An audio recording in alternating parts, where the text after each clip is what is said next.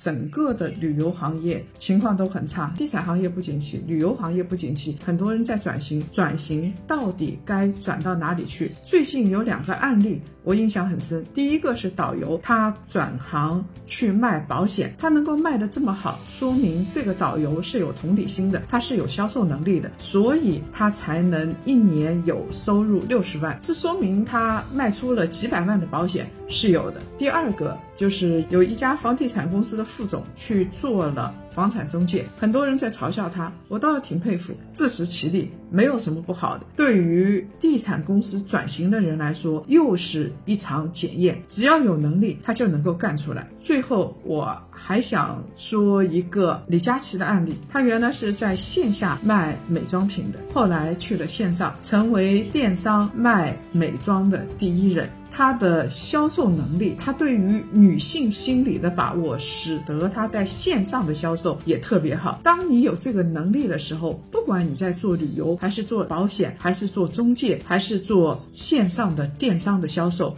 我相信起码都能够生存。如果做的再好的话，可以打出一片天地。我希望大家都能够成功。